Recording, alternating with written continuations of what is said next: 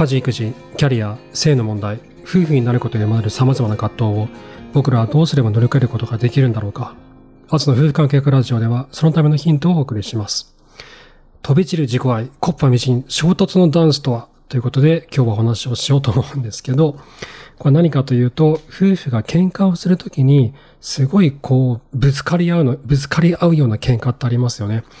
なぜそういった喧嘩が起こるのかについて今日は、え、説明をしていきます。その前にお知らせです、夫婦関係研究へのサポートを募集しています。これは、このポッドキャストの運営費用であったり、取材費用であったり、専門セミナーへの参加費であったり、専門書籍の購入などに当てさせていただいています。で、これらを使って夫婦関係改善の研究を行っています。え、ちょっと応援してもいいよって方は概要欄にリンクがありますので、ぜひよろしくお願いします。はい。ということで、えー、始めてきます。今回も、えー、久しぶりになりますけど、夫婦カップルのためのアサーションという本をもとにお話をしていきます。で衝突のダンスって何なのかというと、えー、本書の中で端的に書かれていて、二人の間に起こった葛藤や問題に対して、お互いに自分を正当化して相手を責めるパターンというふうに書かれてるんですね。よくある夫婦喧嘩ですよね。こう、あんたが悪いいや、あの、いや、私悪くない、お前が悪いんだっていうふうな、こう、言い合い、よくありますよね。うちも、昔は結構ありました。今は結構減ってきて、途中で止まるようになってきたんですけど、その辺もちょっと説明してきますね。なんで止まるようになったのかっていうのも。で、この、私は間違ってない。あなたが変わるべきだってよく言うんですよね。あなたが変わるべきだって話を僕すっごい聞いたんですよ。いろんな夫婦関係悩んでる方の話を何人だろう。4、5、60人くらいかな聞いたんですけど、あなたが変わるべきだ、夫が変わるべきだ、妻が変わるべきだ、というふうな考え方に最初囚われている人がものすごい多いんですよ。で、この考え方、すごい強気ですよね。私は間違ってない。あなたが変わるべきだ。すごい強気な態度。だけど、すっごいこうなんか強い殻をまとってるだけで、実はその殻の中にはめっちゃ柔らかい実が詰まってるんですよ。この、何？カニの皮の中にある、その実、実、実、実みたいな、すごい言いづらかったけど今。カニとかね、エビとかの実みたいな。これ、僕のポッドキャストに何度か出ていただいている臨床心理さんの上藤さんがよく本の中に書かれてたんですけど、夫婦はもう甲殻類だって言ってたんですよね。すごい硬い殻を背負っててイボイボが出てるエビの背中ってすごいザラザラしてるじゃないですか。こう、敵から食べられないように硬い身で覆われてますよね。だけど、実は、その殻の内側にはこうめっちゃ柔らかいプルンプルンのこう身が詰まってるんだってことは本の中で書かれていて、で、まさにこれなんですよ。こう内面は私を理解してほしい。受け入れてほしい。甘えさせてほしい。といったような柔らかい感情があるんですよ。もうプルンプルンの柔らかい感情があるんですよ。ここに気がつかないことで、こう、喧嘩ってこじれていくんですけど、こういった柔らかい感情を一時感情って呼ぶんですね。だけど、この柔らかい感情が満たされないと何が起こるか。すごい傷つきますよね。自分のことを受け入れてもらえない。甘えさせてくれない。分かってくれない。すごい傷つきますよね。その傷つきの体験が怒りへとこう転換されていくんですよ。本当はそれって柔らかい感情だったはずなのに、それが満たされないことによって怒りへと気持ちがこう変わっていくんですね。これが二次感情なんですよ。怒りって二次感情なんですよ。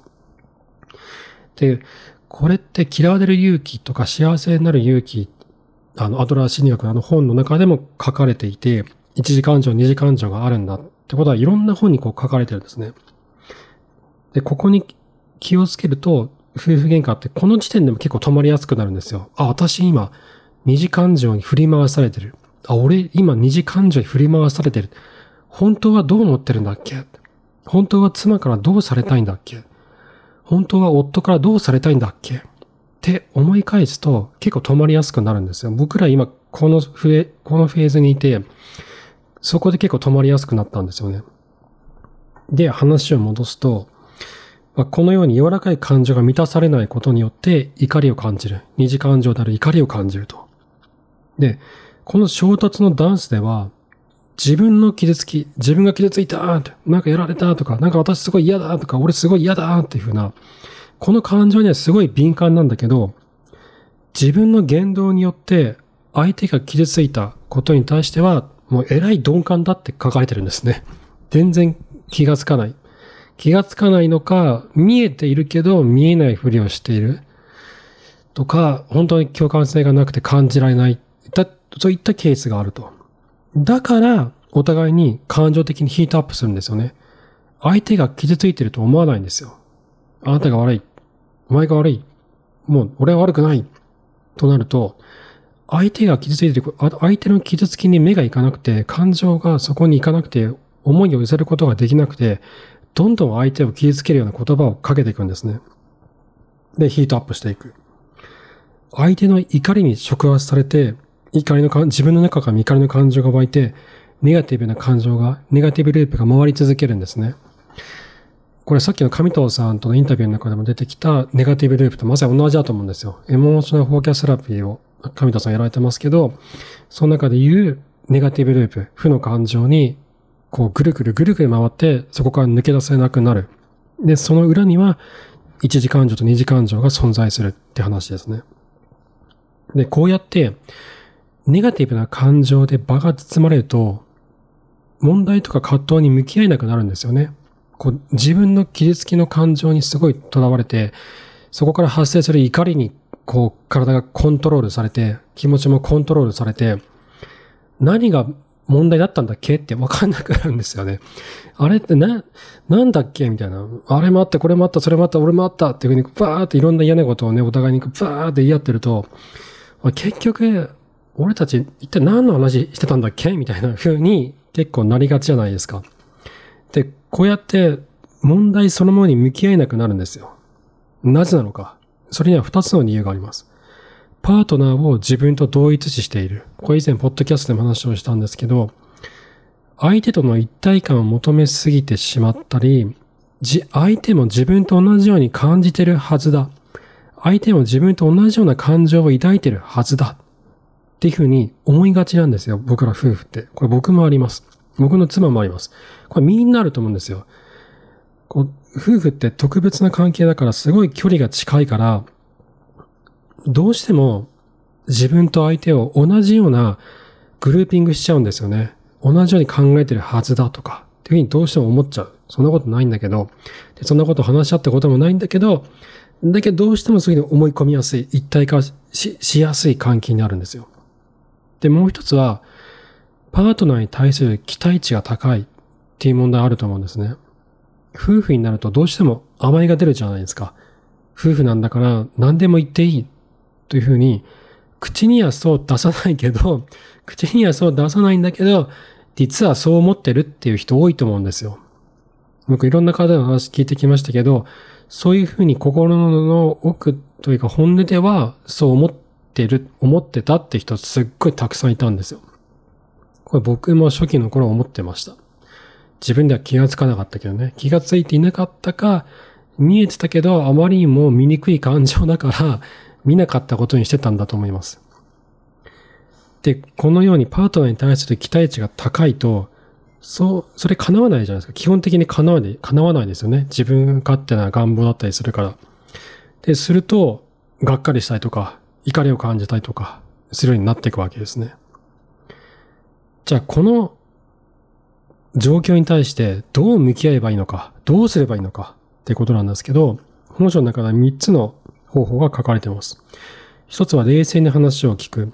二つは、二つ目は攻撃的ではなくアサーティブ。自分も相手も大切にするコミュニケーションスタイル。これで話を聞く。で、三つ目は一方的に話したり、大きな声を出したりといったノンバーバルコミュニケーションに気をつける。こう非言語的なコミュニケーションですね。言葉だけじゃなくてその態度。なんかすげえ威圧的な態度を取ってくるとかってあるじゃないですか。相手の気をつけるっていうことが書かれてると。だけど、まあ、そりゃそうだよねと思うじゃないですか。まあ、そりゃそうだよねと。だけど、だけど、それができないから困ってるんだよって思うわけですよ。これ多分僕の人思うと思うんですよ。いや、冷静に話を聞ければそんな困ってないよと。その攻撃的な態度やめられたらどんなにいいかと。それができないから困ってるんだよって思う人多いと思うんですよ。で、じゃあ、ここからね、本書に書かれてないんだけど、僕の考えてることなんだけど、じゃあどうすればいいのか？っていうと、これね、僕最近、コンパッションフォーカストセラピーのワークショップ受けてからすごい思うようになったんだけど、相手を大切にしない人は、自分の感情も大切にしてないっていうことが多いと思うんですよ。自分の妻が何かに困ってる、傷ついてる、辛いと感じている、そこに気がつけない人っていうのは、自分が辛い時に、辛いって素直に誰かに言えない人なんじゃないのかなって思うんですよ。自分がすごく困ってる時とか、大変な時、寂しい時、孤独な時、すっごい辛い状況の時に、辛いんだよね。大変なんだよね。いや、困っちゃうな。どうしよっかな。これ、ああ、もう嫌になっちゃうな。っていうふうに、誰かに素直に言えない。言えないからこそ、蓋をしちゃう。その感情に蓋をしちゃう。これって自分の感情を大事に扱ってないですよね。そういう人は、他者に対しても同じように行動を取るようになると思うんですよ。ましてや、すごく距離の近い自分の妻に対しては。で、これだと思うんですよね。自分の感情を大事にできていないから、妻に対しても同じようにできない、大切に扱えないんじゃないかなって。これ逆も同じだと思うんですよ。えっと、夫に対してね、僕が女性だとして、えっと、夫に対して、妻、妻自身も自分のこと、妻も自分のことを大事に扱えてない、自分の感情に、えっ、と、敏感になれてない、自分の気持ちを大切に扱えてない、すごい大変。もう家事も育児もあって大変。なんなら仕事がある人はね、仕事もあって大変。共働きでこんなに全部やるとかって無理ゲーじゃないって思う人多いと思うんですよ。で、夫はなかなか帰ってこないとか、仕事が忙しいとか、で、頼りにならないと。もしくは、頼りたいんだけど、自分が言い出せないとかね。夫も大変だからなんか言い出せないと、私がやんなきゃっていうふうな呪縛にとらわれてとか。そういうふうになると、自分の本音に蓋をしてますよね。大変だとか、辛いとか、孤独だ、寂しい。そういった感情に蓋をして生きてるんですよ。で、これって自分の気持ちを大切に扱ってるってことにはならないですよね。蓋をしてるから。で、そうなると、夫に対しても同じように扱うようになるんですよ。そういうふうな感情を、なんだろうな、求めるというか、えっ、ー、と、夫の感情に対しても共感性が鈍くなってくるっていう現象が起こってるんだと思うんですよ。で、これだなって僕は思ってて、で、じゃあこれを踏まえてどうすればいいのかっていうと、自分に思いやりを向けることで、他者にも思いやりを向けることができるようになるんですよ。これ何かっていうと、えっと、例えば道端で困ってる人、おじいちゃん、おばあちゃんとか、ああ、もうズテーンと転んでて、あ荷物が重いって言って、道端で転んでるとするじゃないですか。で、そこに駆け寄って大丈夫ですかって、じゃあ行きましょうって言って、こう、手を差し伸べて、どこ行くんですか？あそこのバス停まで行くんじゃあ、あんな遠いとこに行くんですか？じゃ一緒に行きましょうって言って荷物を背負って一緒に歩いていくっていうのがあるとするじゃないですか。すごい極端な例だけど、っていうのがあった時って、そのおばあちゃんに対する思いやりを自分は感じてますよね。だけど、あなたの脳の中では、他者に対する思いやりと自分に対する思いやりって同じ部位があの反応するんですよ。人間の脳って不思議で、他者に対するの、他者に対する思いやりと自分に対する思いやりを区別しないんですって。で、これどういうことかというと、他者に対する思いやりを、えっ、と、こう向ければ向けるほど自分に対する思いやりと同じ部位が発生するから自分も癒されるんですよ。こう誰かに優しくしたり、親切にしたり、寄付をしたりとかすると、こうなんかすごく気持ちが軽やかになる時ってありません？自分も癒されるような気持ちになる。これ、多分これだと思うんですよね。他者に対、他者を大切にすることで自分も大切にされたような気持ちになる。なぜなら同じ脳の部位が反応してるから。で、これ逆もまたしかりで、自分に対して思いやりを向ける。自分に対して、あ、大変だったな、辛かったね。これは辛いよね。頑張ってるよ。あなたは頑張ってるよ。無理しなくてもいいんだからね。あなたは頑張ってることは私が一番分かってるから。というふうに自分に対して思いやりを向けられるようになると、他者に対する思いやりを向けた時と同じ脳の部位が反応するから、他者に対しても思いやりを持ちやすくなるんですよ。ってことは、自分に対する思いやりを夫婦のどっちかが持つようになると、パートナーに対しても優しく接することができるようになってくるんですよ。で、これについてはね、これめっちゃ面白い話なんで、え、これ別な本なんですけど、これはまた別な機会に詳しく話をしますね。だけど、僕は今思ってる回はこれじゃないかなって思ってるんですよ。夫婦関係改善の回は。まあ、まあ、他にもいろいろあると思うんですけど、思いやりは持てない。共感性は持てない。なんか、夫が全然優しくしてくれないんです。妻が全然優しくないんです。といった課題への解決としては、この思いやり、これコンパッションって言うんですけど、コンパッションを自分に向けるセルフコンパッションって言うんですが、このセルフコンパッションが夫婦関係改善に大きな役割を果たすんじゃないかなって僕は今感じています。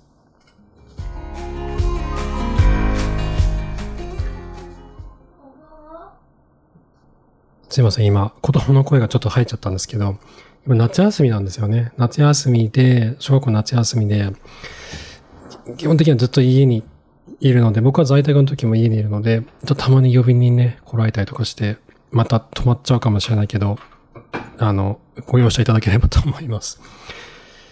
えっとね、ということでね、なかなかね、これ収録時間が取れないっていう問題が最近あって、あの、まあ、在宅で働くあの、日にちも少なくなってきて、で、朝撮ったんですよね、この間。前回朝撮ったんですけど、4時過ぎぐらいに起きて撮ったんですけど、朝撮るとね、結構疲れちゃうので、エネルギーが結構使うので、どうしようかなと思って、日中の昼休み、会社の昼休みにやるか、夕方会社帰りにやるか、とかいろいろ考えてるんですけど、うん、でも在宅の時の朝とか昼とかにやるのが一番取りやすいんで、ちょっとどうしようかなって悩んでるっていう話でした。で、あとですね、昨日ちょっとあった話で、僕の勘違いでプチ夫婦喧嘩になった話があって、えっと、昨日は この収録してる日の昨日は、月曜日か。月曜日って上の子の習い事があるんですよ。で、その送り迎えがあって、で、迎えに送っ、で、妻が送り迎えしてくれてて、送っていくとき、妻が一人で送っていって、で、帰りに、あ、帰りじゃないな。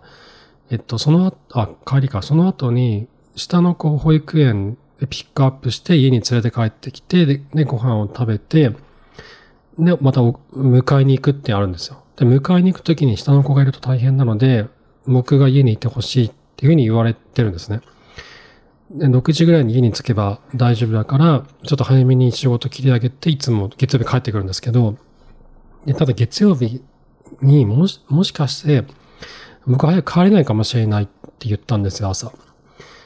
で、僕ね、全然残業しないで仕事してるもんだから、たまにこう足りない時があって、月の労働時間足りなくなりそうな時があって、もしかしたら足りないかもしれないなっていう焦りがちょっとあったんですよね。多分ギリギリ足りるだろうなって思っていたんだけど、ちょっともしかしたらと思って妻に朝言ったんですよ。もしかしたら今日ちょっと遅れるかもしれないって。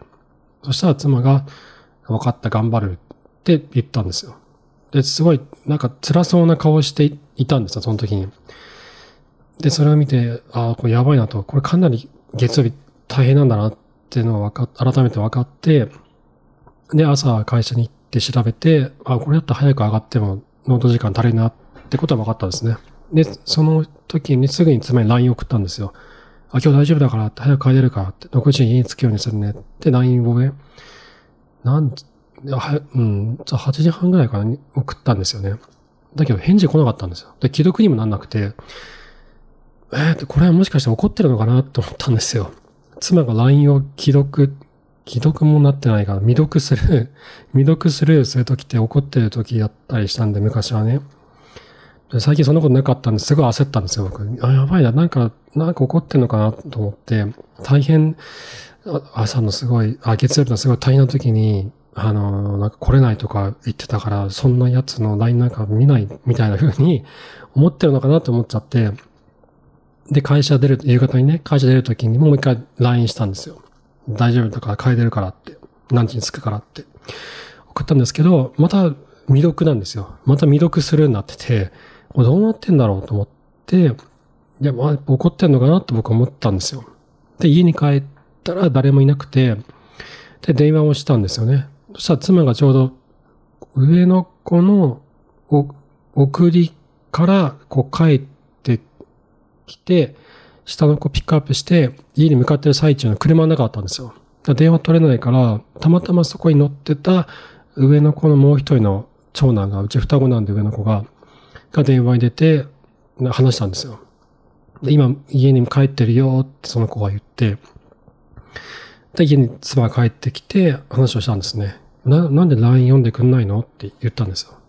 だ単に妻は朝からめっちゃ忙しく、忙しすぎて、あと自分の個人的な、こうなんかこともやったりとかしてて、全然チェックしてなかったんですよね。携帯をそもそも大してチェックしてなくて、本当に気がついてなかったんですよ。だけど僕はなんか無視されてるって思ってすごい悲しかったんですよ。で、それを妻に言ったんですよ。全然なんか朝から LINE 送ってるのに見てくれなくて怒ってるのかなと思ってなんか寂しくなっちゃったんだよね。もうなんかあんなやつの LINE なんかもう見るも見るもんかみたいな風に思われてるのかなと思ってってことを言ったんですよ。そしたら妻が、何何なんか面白い展開になってるじゃんみたいな風に言ってて、な、何にもなかったんですよ、妻にとっては。妻にとっては何にもなくて、本当にただ見落としてたっていうだけだったんですよね。久しぶりに会った、プチ、な、夫婦喧嘩ですらないですよね、もう。もう勘勘違いだったんですけど、っていうようなことが最近ありました。でこういったことがたまに起こるんですけど、その、なんだろう、やっぱ僕はネガティブな怒りの感情とかは、ある、出る時もあるんですよ。妻も出る時あるし、お互いに出る時あるんだけど、だけどその背景には寂しさだったり、辛さだったりとか、ほとんど寂しさですよね。分かってもらえてない、自分のこと分かってもらえてないという寂しさだったりとか、そういったのが背景あるんだなと思うと、あの、そこから先の衝突のダンスには生きづらくなるなって感じたりしてます。はい。今日はそんな感じですかね。はい。えー、今回も最後までありがとうございました。初の夫婦関係学ラジオは毎週月曜木曜朝5時配信です。えー最後のお知らせが3つあります。一つは番組のフォローをぜひよろしくお願いします。で Spotify、Apple Podcast など番組フォローいただけると新着通知がピンといきますので、新しいの始まったなとすぐわかるようになっています。ぜひフォローをよろしくお願いします。えっと、二つ目は、えっと、夫婦関係研究のサポートを募集しております。これは僕の夫婦関係改善のための研究のための研究費用として使わせていただいています。このポッドキャストの運営費用であったり、取材費用、専門セミナーへの参加費、専門書籍の購入代などに使わせていただいています。